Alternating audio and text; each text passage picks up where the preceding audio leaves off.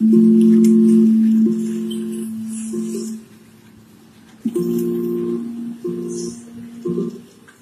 reta final da edição deste ano do Festival Internacional de Marionetas e Formas Animadas, a trupe Fandanga vai desafiar as famílias a criarem personagens a partir de objetos das mais diversas origens. É o que nos conta Luís Vieira, um dos diretores do FINFA. Uma oficina de construção para marionetas a partir dos seis anos, que podem ir visitar acompanhado por um adulto no Luca, eh, no dia 28 e no dia 29 de maio. No dia 29 de maio, que é o menino veio ver mais de uma sessão e que mais? E que mais? Mais um filme, Os Marretas de James Bobbin. Am I wearing sign that says bother me?